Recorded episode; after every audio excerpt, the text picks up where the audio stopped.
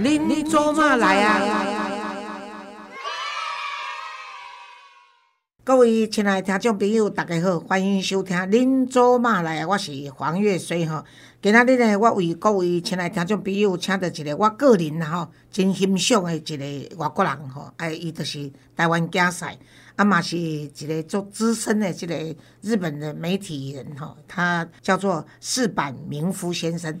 啊，我想呢，大家一定有伫固定，譬如讲啊，伫华视的这《三国演义》啦，吼，啊是因为其他有足侪所在，譬如讲年代也好，啊东升也好，或者三立各大新闻的这个政治节目，拢捌看到伊。啊，因为呢，伊会晓中文，啊会晓。啊，日文啊，当然会晓英文，但是伊袂晓台语，所以我今仔日咧访问伊时，就用咱的华语来甲伊对谈。啊，伊会甲你讲啊，做歹势，我袂晓台语，我讲拢毋免歹势，敢若亲像咱日本话刚刚会晓，诶，哦哎哟，我在马是遮简单的尔，所以无啥物人歹势安尼吼。伊即摆目前是日本的记者、作家，又是时事的评论员吼。啊，当然伊嘛是某一个，咱莫替伊讲的原因，无要讲说伊是某一个。日本足有名的一个新闻杂志，迄个做报社台北的支局长啦吼，派驻国外的代表啊。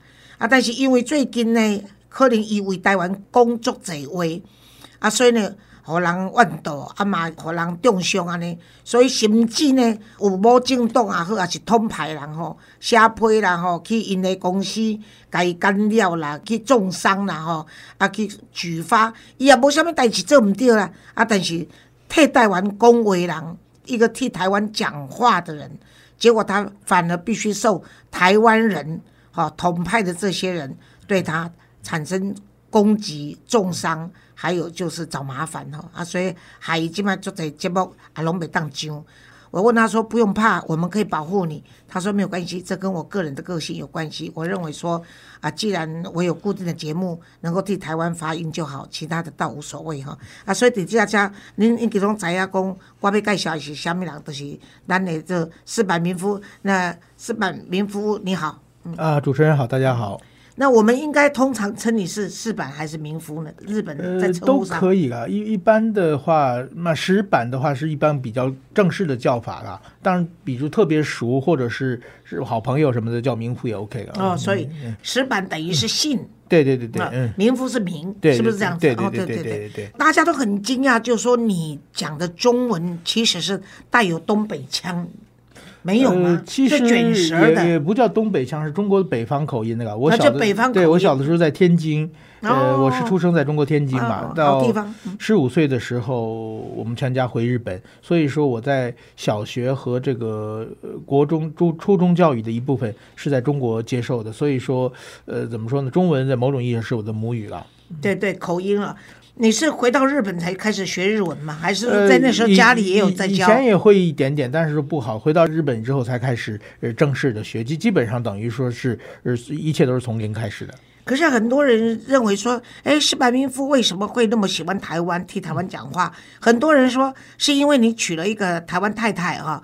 那你的太太那个张小姐其实是很漂亮，而且呢，她懂的语言可能比你多哦。啊，对对对。她英日中台都懂哈，我知道。所以很多人是因为说你娶了这个台湾太太，所以特别爱台湾。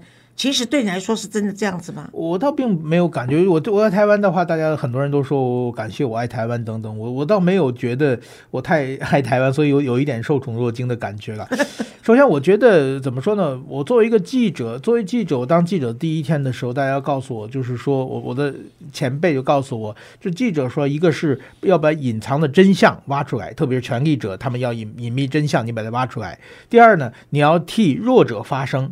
第三呢，如果有不公平的现象呢，你要把它指证出来，这是我们记者要做的几个事情。对，那么我其实我在中国的时候，做在中国当了十年记者，那么我其实永远是，比如说那些呃上访者，那些被强房子被强拆的人，那些在中国被打压的民运人士，我永远站在他们那发声，因为我觉得他们受到了非常不公平的待遇，他们又是社会社会上的一个弱者。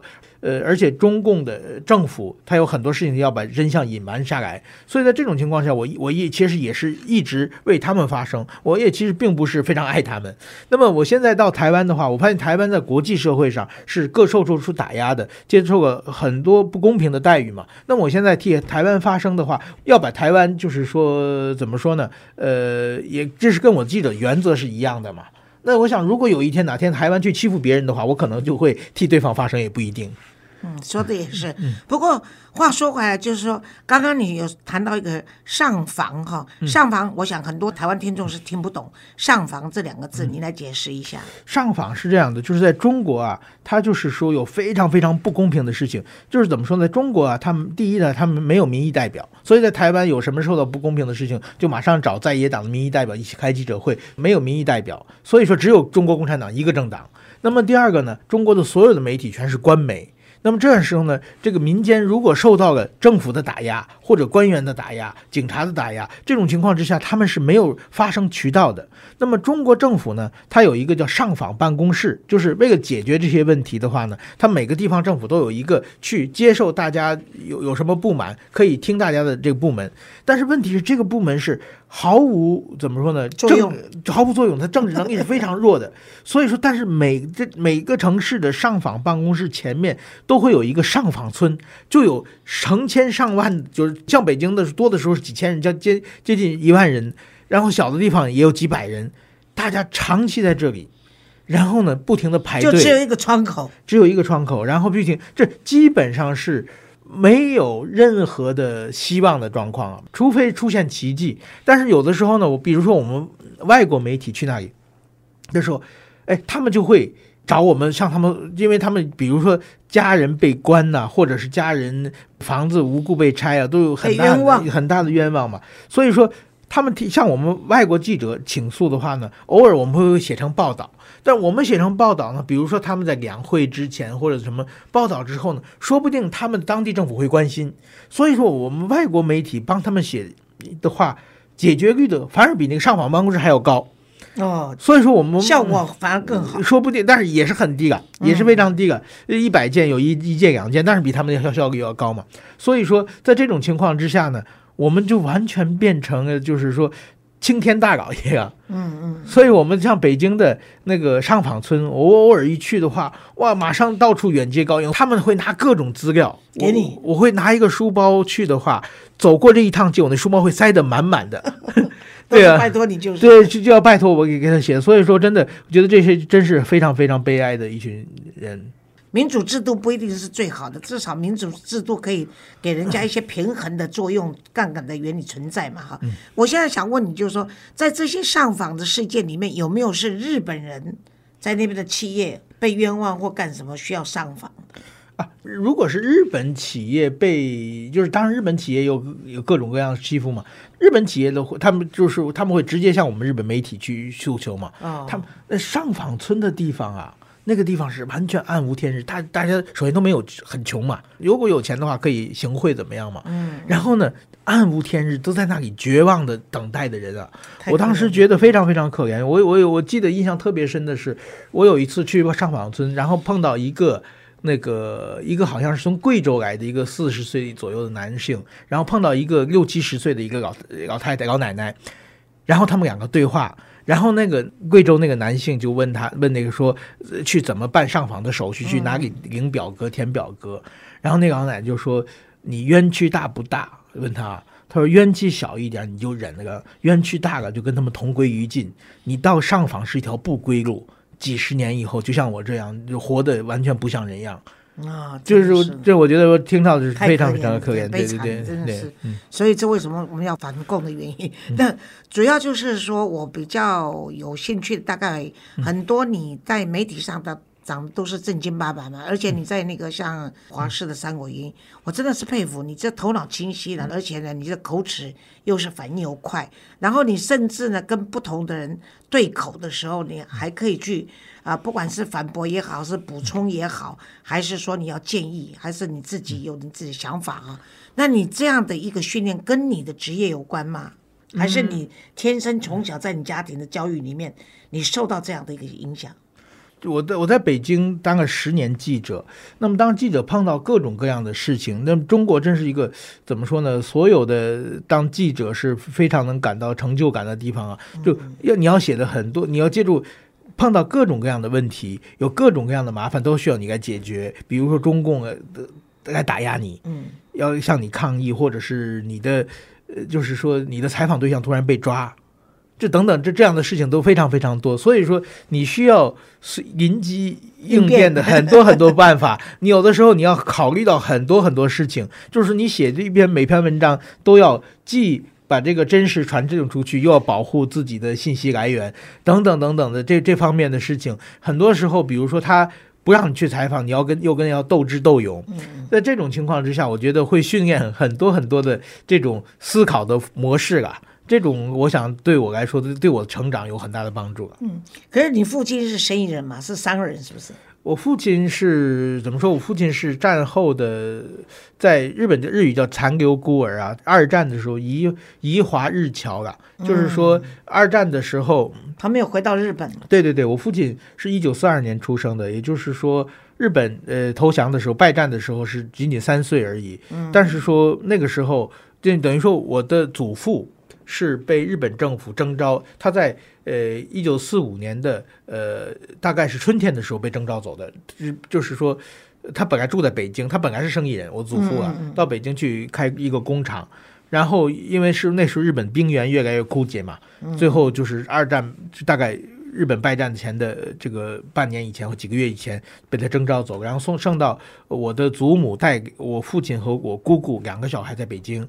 然后马上日本就这个失败了嘛？可是失败战斗你们应该也很辛苦。就是我的祖母很辛苦，就是一个女人，而且没有没有没有收入来源，而两个很小孩，一个又是日本人，对对，所以说很艰难的时候呢，他就把我的父亲和我的姑姑寄养在两个当时他我我祖父的工厂的员中国人员工家里，然后祖母她又嫁人了，改嫁一个中国人了，嗯，那这样他才能活得下去嘛。所以，我我父亲就后来被当时这个养父母养大的。哦，是哦，所以你跟中国的渊源真的可以说，这中国已经是你的母国了。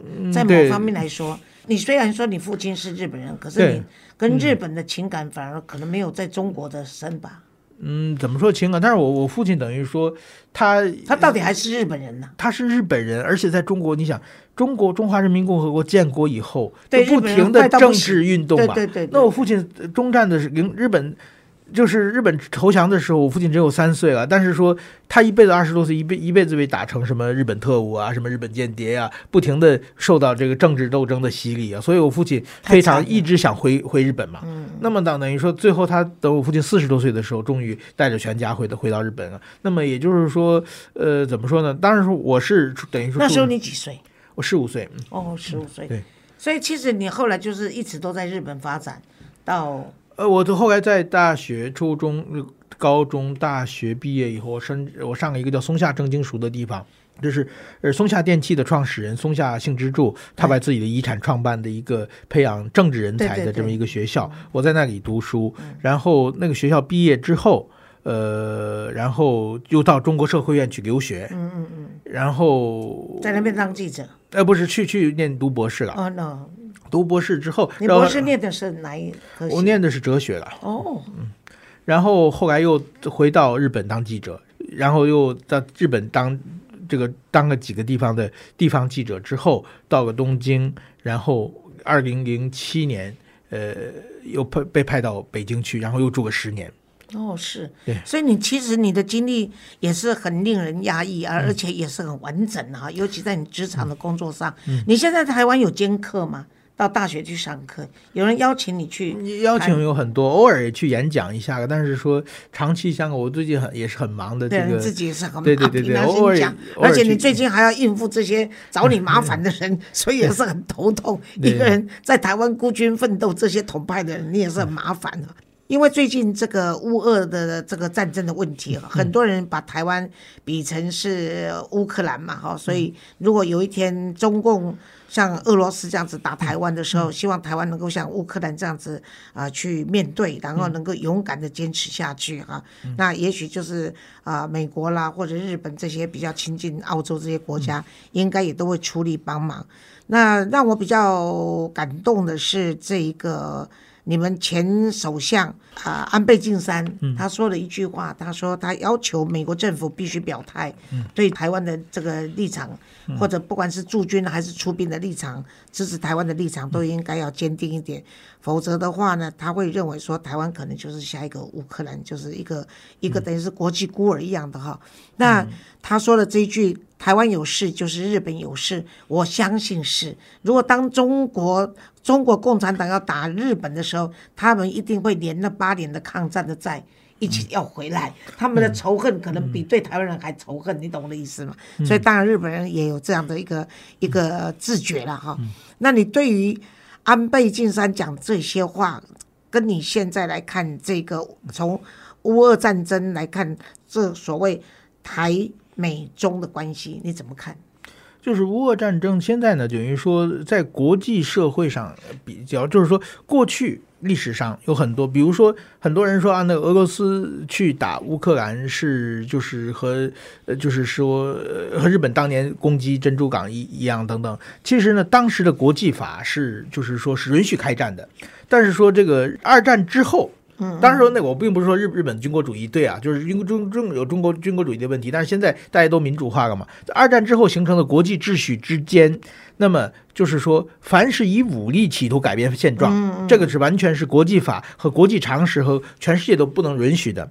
那么现在全世界有两个想以国际武力改变现状的国家，一个是俄罗斯，一个是中国。那么俄罗斯这一次就是说，当你企图改变现状的话，你找什么理由都可以。其实我觉得，在台湾必须要提高警惕，警惕的说啊，很多人台湾说啊，我们这个和中国还没有签订一个停战协议，所以我们要签订停战协议。就台湾很多都这么讲嘛，国民党的很多的候选人都这么讲嘛，没啥屁用，协议没有用啊。嗯，摩俄罗斯跟乌克兰签订明斯克协议，好几个协议啊，都是停战协议。乌俄之间已经协议签那么多，对，照打不误。他想打的时候就打嘛，所以一定要记这个协议是根本没有用的。那么，而且他们这群人是完全不讲信用的。嗯，俄罗斯到最后。今年二月是他是二月二十四号打的嘛？到前几天他还说我只是军事演习，我根本没想打，对不对？都是一个张嘴完全说说谎说谎的人，不可以相信。对，那么在这种情况之下，那中国也是向外扩张，因为中国你想，习近平他提出的这个口号是什么呢？是中华民族的伟大复兴嘛？伟大复兴其实就是霸权主义嘛，它不停在扩张。那么其实对日本的来说的话是非常呃这个重要，特别日本的一些保守的，比如说像安倍晋三这样的呃人嘛。就前不久我在日本的一个电视节目上，我我也我也讲，我说啊，台湾跟日本其实对中国来说，台湾是克里米亚，日本是乌克兰。对。那如果克里米亚被占了以后，是二零一四年嘛？嗯，那乌克兰打仗是二零二二年嘛？嗯嗯那么台湾如果被中国占了以后，八年以后中国就可能打日本了。对对，搞不好不需要八年。对，它是一停的，一直在不停在扩张的这么一个什么？而且它的理由都是，是我说这个理由你就必须接受嘛。嗯嗯。那所以说这个完全是没有道理可讲的嘛。所以在这种情况下，日本的话一定他觉得跟台湾联合在这一次，比如说这个俄罗斯去打乌克兰的乌克兰旁边的邻国。当然，第一是美国了，然后第二个呢，就是说，比如像像波兰、像这个罗马尼亚，包括德德国、法国这些国家，都给予了乌克兰很大的支持。嗯嗯。那么日本现在呢？日本其实如果打台湾的话，日本可能就是这些国家的综合，因为因为亚洲像这样的国家不是很多嘛，不像欧洲那么多嘛。日本其实既代表德国，又代表法国，还代表英国，还代表波兰，在各方面他要全方位的支持台湾。如果不支持台湾的话，下一步就是他的嘛，唇亡齿寒嘛。但是日本现在呢有一个和平宪法，日本其实是二战之后被束手束脚，日本很多事情都做不了的。对，所以说现在呢，日本在国内像安倍首相他们一直推动修改宪法，其实是要在这方面呃做出一个比较大的突破。这个不但是日本国内，日本国家要自己保护自己，同时也是作为一个亚地域大国的一个责任。嗯，而且我觉得台日的关系一直很好，啊，不不管是发生什么事情，日本有事，台湾都会伸出援手。一样的，就是说啊、台湾呃，日本人最喜欢来观光的地方也是选择台湾，所以台日一直都是友好的。但是我现在就是觉得说，日本民间怎么看台湾跟中国的关系？比较呃支持台湾吗？会吗？啊，当然，当然，日日本的对支持台湾的基本上是差不多百分之七八十是是没有问题的。呃，所以说有有人说，在日本和台美国如果做那个支持台独的调查，好像美国百分之六十九左右支持台独嘛，嗯嗯，应该比台湾还要高。对对对对 对啊，应该日是日本应该也是差不多的这么一个数字了。那么基本上，我觉得这个绝对是，而且日本是它是。呃，非常讨厌中国的嘛，因为中国最近它一直在用战狼外交嘛，它不停的在像比如说日本跟中国有领土、这个争议的，像中国叫钓鱼岛嘛，台湾叫钓鱼台嘛，这个地方中国不停的派自己的政府的船过来绕行嘛，对日本有很大的威胁。那么就光这这些，而且在这个外交，现在中国特别习近平这两年他推行的战狼外交嘛，在就是说你必须听我的这这种。高压性的这外交政策，其实对中国的国际形象有很大的打击。所以说，日本基本上普遍是支持台湾的。现在就是苦于在各种法律上的呃制限，所以能做的事情并不是很多。可是我听我的朋友说，当然这一不一定是正确，所以我想跟你请教，就是说，听说中国有很多人他们在战狼外交的这个过程中里面，还埋伏了一些生意人去到日本去买房地产，还有买企业，这个情况严重吗？呃，买房地产、买企业的话，就取得永久居留权或者是日本籍这些东西。这属于渗透了。这渗透的话，就是说，不买房子，这是一个怎么说呢？是符合日本国际法，日本日外国人可以在在台湾买房子了。这个呃日本的社会这个提出警戒心并不是很中国人可以在日本买房子，可以可以，这个台湾对更更多台湾人在日本也很买房子，买房子还好，就是看买房子的地点啊。另外一个就是说，他买了很多的，比如说像北海道的一些山林，对对对，听说一些土地啦。然后呢，就是因为日本的购买房子的这些法律法，这房子还好，房子就几十年就要重修嘛。这个如果说比如山林，那过去这是日本大概一百年前的法律，这个呢，他只想到了这个地面上的和东西，比如说你买完山林以后，你的上空和地下的水资源，其实都你都可以操操控嘛。对对，这是过去立法都还没想到的事情嘛。现在忽然就想到了，现在就觉得好像北海道很多的就是优良的这个水资源地方都被中国控制了嘛。对对对，这个将来日日本现在有提出这方面的担心，要修要修改法律，有有有这样声音。但是修改法律的话，这你知道吗？法律上不能够说，就是说可以分本国人、外国人，不能分中国人不可以买嘛。对对对，所以这方面也有很多各各种各样的问题在存现。这个修这这其实也是一点隐忧了哈，小小的社会隐忧。对这次呢，在这个乌俄战争的过程中里面，我们可以发现说，这个北约他们还有欧盟他们要制裁，包括美国要制裁欧呃那个俄罗斯。可是根据普京这两天说的，也就是也有一些专家分析，就说其实这个经济制裁并没有影响那么大。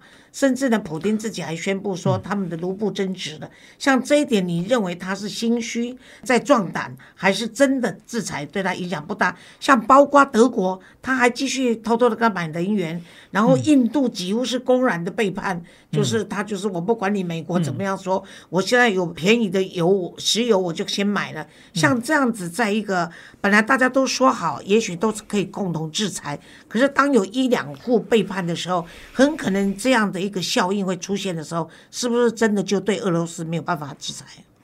呃，这个制裁怎么说呢？他有心虚的地方啊，有自己诚心壮胆的把这个事情，就是制裁对俄罗斯的经济打击是很大的，这是没有问题的。另外一个，他这次打仗，他的战费是一个非常巨额的数字，以俄罗斯的国力来说，是一个非常非常大的负担啊，这个也是没有问题。但是说他的制裁并不是像。大家一开始想象的就是说，呃，只要一围剿，马上他经济就就不行了。这个怎么说呢？我觉得关键的就是说，有一个中国和印度这两个大国在后边偷偷给他帮忙。因为他们的人口加起来，你知道有多少？对 对，所以说我觉得普京这这是普京他去攻打这个乌克兰之前，他从去年十二月访问一次印度，和莫迪首相谈过，然后二月四日访问北京，参加北京冬奥会开幕式和习近平谈好。嗯，那么也就是说，他已经想好了，我要去打乌克兰的话，一定受到国际社会的制裁。对对。那么，呃，其实俄罗斯的经济它是非常单纯的，就是说。它是一个非常比较容易扛制裁的国家，因为它的能源和它的粮食都可以自给自足。它是能源大国，也是粮食大国。那么，其实这光这两点，它就不是很怕制裁。另外一个，它的经济主要是靠。这个能源的出口嘛，石油、天然气。那么它事先先找两个巨大无比的客户嘛，一个十四亿，一个十亿嘛。对，有你们两个买加起来将近三十亿的人口买你 买他的东西，他都不不担心的。所以他并不是很害怕。所以说，在这个比起来的话，就是说制裁没有想象效果这么大。但是说今后就是说，呃，怎么说呢？下一步会怎么样？其实我觉得现在主要战场已经不是在乌克兰了。乌克兰现在现在啊，乌克兰和俄罗斯双方都打得鼻青脸肿了，已经没有力气打了。所以说，当然还会有会有这个争斗。如果俄罗斯用核武器，呢是另外一个局面；但如果不用核武器，双方都有点打不动的感觉了。那么很可能会暂时的，就是说。俄罗斯把东部那两个国国这个地方占领下来，呃，那个南部要把克里米亚占下来，然后找搞找一个停战，呃，有可能在这摸索这方面的方面，反而真正的战场就变成经济制裁了。就是说，俄罗斯它其实经济压力非常非常大。那么那个时候呢，中国和印度如果在下面偷偷帮他的话，国际社会会不会发动二次制裁？就是说，你帮他，我也制裁你。这几个方向，另外一个呢，制裁俄罗斯对这个周围的国家也有很大的经济压力，比如说德国、法国，他们的能源。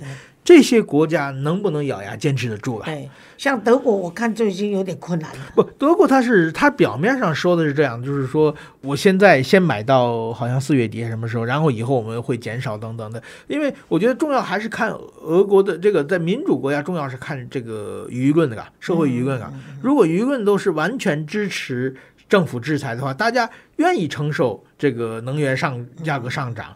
我觉得还可以坚持下去，但这个时候如果说，呃，怎么说呢？舆论出现走动的话，那可能政府就坚持不下去了。对，可能因为通货膨胀的关系，还有这些各种的问题、民生问题，可能也会影响人民。而且看战争打久了，大家也厌倦了，所以搞不好民心也会思变，然后不再支持政府，这种都有可能性的。都有都有可能的。那你看马克龙会再继续当选吗？应应该是没有问题啊，应该是没有问题。对，应应该应该是没有问题。但是说他当选的话，能有多大帮助是很难说的。这是这是大家已经早就看破他的，所以但但是法国本来在这一方面就是真正需要，就是说。俄罗斯打不动了，或者是乌克兰打不动，真正需要和谈的时候，他可能有用。现在双方好，双方都他下不了台阶嘛。嗯嗯嗯。所以说，像中国也是嘛，中国现在骑在墙上嘛。对对对。对不对？这种时候，如果双方真打不动，真需要调停的时候，说不定马克和中国能出来。现在他们出来也没有用，所以说现在怎么说呢？可能还要坚，还要打下去一段时间。另外一个问题就是，我想请教你，就是有关于这个 Omicron 的变种这个疫情呢？在中国发生这种从北方到现在已经到了上海第一大城市的封城了，嗯，那搞得这真是天妒人怨呐，就是反正就是搞得大家非常受不了哈。那你怎么样看这次的封城对习近平的影响？不，这个首先就不是对习近平影响，就是习近平搞起来的事情嘛。对，等于说一对，这是他在做。本来这是一个很巧的事情，怎么说很小的事情呢？就是全世界全经历过了。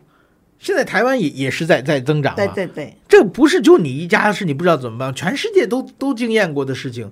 但是说你为什么偏偏跟别人不一样呢？嗯嗯。而且中国这是完全一场人灾嘛，就是真正的这个死于病毒的人还很少嘛。昨天大概上海有七个因为病毒去世嘛，但是他因为他这种强制封城。有病不能看病、慢性病去世的人、轻生的人已经很多很多了，远远超过这个七个人了嘛。所以说，而且对中国经济的伤害、对各方面的伤害是非常严重的。那习近平为什么会这么做呢？我觉得他这个完全是政治判断，就是这次完全显示出了一个独裁国家他的负面影响，就是嗯一个独裁国家啊，如果他在追赶经济的时候，他办事很有效率，嗯所以有人说集中力量办大事嘛，他因为没有杂音嘛。嗯，但是说呢，如果他判断失误的话，这个叫集中力量办坏事，真的是把所有而且四位助员调下去，给调完办坏事以后呢，这些弱者是完全没有抵抗能力的。所以说而，且加上他们人多，嗯他光然你死个几千人、几千万人，他都不在乎，何况是几千人？对，所以说我觉得这一次呢，他为什么要这么做？我觉得第一呢，他为了政府的面子，就是共产党的面子最重要。因为我们到中国去看共产党写的标语，它叫什么呢？永远光明正确伟大的中国共产党。永远正确，永远正确很难的。没有人敢说他 永远正确，除非上帝。所以正他正确，他为什么正确？但但是说这一次呢，疫情已经两年了，他从去年开始看的我们他们他们的所有的文宣就是，只有中国共产党的领导下，我们才能战胜疫情，因为中国去年为止疫情控制还算不错嘛。那你看美国，美国完全是一塌糊涂，对不对？从川普可是主要主要是他们中国的数字从来没有公开过，也没有正确过。我们不是说就是大内宣嘛？他主要我们中国你看，最近昨天感染是是零或者是一位数、两位数，对呀那美国呢几千万，对对对不对？你看我们，所以说呢，都是说美国呢，这个川普是一个大笨蛋，这个拜登是个老笨蛋，嗯他们连抄作业都不会，我们都做得好，他们不敢抄，在这吹吹牛嘛吹个两年美国只要抄我中国的，你们就做好了。超过两年作业，永远说自己正确，对方失败了。那现在突然间中国疫情已经有点收拾不住了，所以他没办法说，那我们学美国的不行，他是笨蛋，我正确啊，所以只能咬牙把过去错误的方式坚持下去，因为为了自己的面子。其实很明显的，这次上海封城是失败的。失败什么呢？基本上海这波疫情和台湾的疫情差不多同时起来的。台湾今天是两千多例，上海昨天是差不多两万例嘛。嗯嗯嗯嗯，你是封城的，对呀，上海两千五百万人，台湾是两三两千三百万，人口也差不多。嗯嗯，你封城封的成那样，整个北上海变成对对炼狱，你增长是台湾的十倍啊！对呀，台湾大家可以自由的，对呀对不对呀吃饭可以自由的什么看电影，对啊，因为因为上海就还上海只比台湾的人口多个两三百万嘛，所以你这样的方法是不可行的啦。可是你看，像这个上海，他派的是他的亲信子弟兵李强，不是吗？对对对。那你认为他这一次不用负责任吗？你认为他会下来吗？我认为上海之所以被搞成这样的话，就是因为有李强的存在。因为李强啊，他是这样，习近平呢，他有四个这个所谓习自己亲信人嘛，叫枝江新军。枝江是浙江省的简称啊，就是说他当时在浙江省当省委书记的时候带起来的部下。这一个呢是现在北京市委书记叫蔡奇，一个叫重庆市委书记叫陈敏尔，一个叫中宣部部长叫黄坤明，还有一个就是说上海的李强，上海市委书记。这四个是习枝江新军四大金刚，但是除了李强以外，三个都是草包，这个能力都是不行的。李强呢是习近因为习近平本身本身也是草大草，对，也是草包。等于说这五个人就他就就李强还可以。李强呢是习近平当这个浙江省委书记的时候的省委秘书长，是等于他的大秘。嗯嗯所以说他最相信这个李强，然后他就想让李强呢去接李克强。嗯，就是说李克强明年要退了嘛，然后把李强提拔上来，这样呢，等于说他当国家他当国家主席兼党委呃党的总书记，李强当总理，那么他就完全可以用习系人马控制中国嘛。但是事实上李克强事实上我个人的观察，嗯李克强在民间的这个评价好像要比习近平好一点。至少他是怎么说呢？李克强他是所谓团派呢，他是靠官僚，是靠自己的这个实干一起上来的嘛。共青团的干，共青团干部就是说我过去是官僚嘛，一步步升上来的嘛。升上忠贞党员呢？嗯，我这事务能力啊，你不停的立功，你才升官嘛。习近平他们是裙带升上来的，嗯，就是说。习近平首先的爸爸是副总理嘛，对对对他是太子党嘛，嗯嗯就靠太子党升上来的。然后习近平这帮小弟都是鸡犬升天嘛，嗯嗯嗯，所以说在这种情况之下呢，他们就是说呃一起升上来。所以说习近平要提拔李强，呃，但是说呢反习派不希望李强上去，嗯嗯所以说在上海就变成李强阻击战和李强保卫战。的出现了。你们看，今天冲冲封城的并不仅仅是上海而已啊，对对对，就中国好几个地方的情况，比如长安什么，南京啊南京那封了都封啊，这个深圳也封了一下下嘛。对对对，嗯但是为什么所有事情全出在上海？嗯，这很明显，就是上海好事坏事都在这里面，而且下边的官员。上海过去是被江泽民派统治多少年的地方嘛？李强他们毕竟都是空降的嘛，所以等于是反袭的人在反击了嘛。这些人在躺平嘛。嗯嗯，就是你你让我做什么我就做嘛。哎，就是就是说我听你的话做，但是这等于是躺平嘛，就是没有没有效果嘛。对，就是所有人都当那个。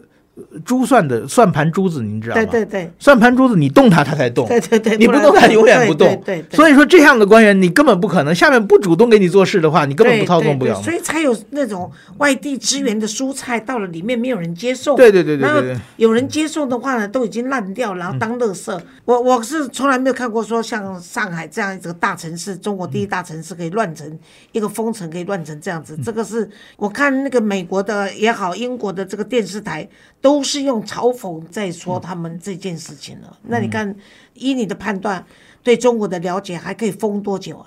现在我觉得上海最大的问题啊，就是怎么收场。现在等于说这次清零，它的清零政策已经证明是完全失败的。怎么说呢？就是真的，如果真的强制隔离，付出个极严重的代价，把这个真压到零的话，那么这个病情已经全世界无处不在了。嗯嗯嗯。那么你封制半年以后可能还再来吗？对呀。你半年以后、三个月以后再种一次，半年以后、三个再弄一次，那你活人也被折腾死了嘛，对不对？所以说，这清零是不可能成功的。那么呢，清零它过过去清零它两个办法，它本来说这个四月二十号要清零，但是说应应该是不可能的，因为一下归成零的话，这不不科学嘛。但是它清零有一个办法，就是说所有人做普筛嘛，嗯嗯，所有人做普筛以后，然后有阳性的装在车上拉出去，拉到浙江、上海嘛，浙江和江苏嘛，嗯嗯，上海就没有就清零嘛。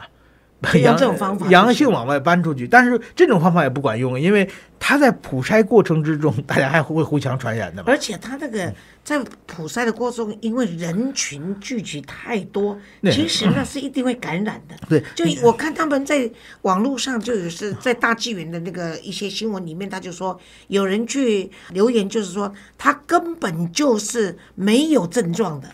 就是在普筛的那个，在在检验那个什么 CPR 那个过程中去感染到的，而且他说完全都没有什么隔离。然后你看他们的那个什么那个什么医院啊，方舱医院外流的影片，那个尿啊、粪啊，跟下雨天全部混在一起，真的是太不卫生，太可怕。对对，所所以说这这所以说不可能嘛，就是把所有往外拉，但是往外拉这还会清零嘛。所以说他们说下一步他们，但是他们政治目标一定要达到嘛。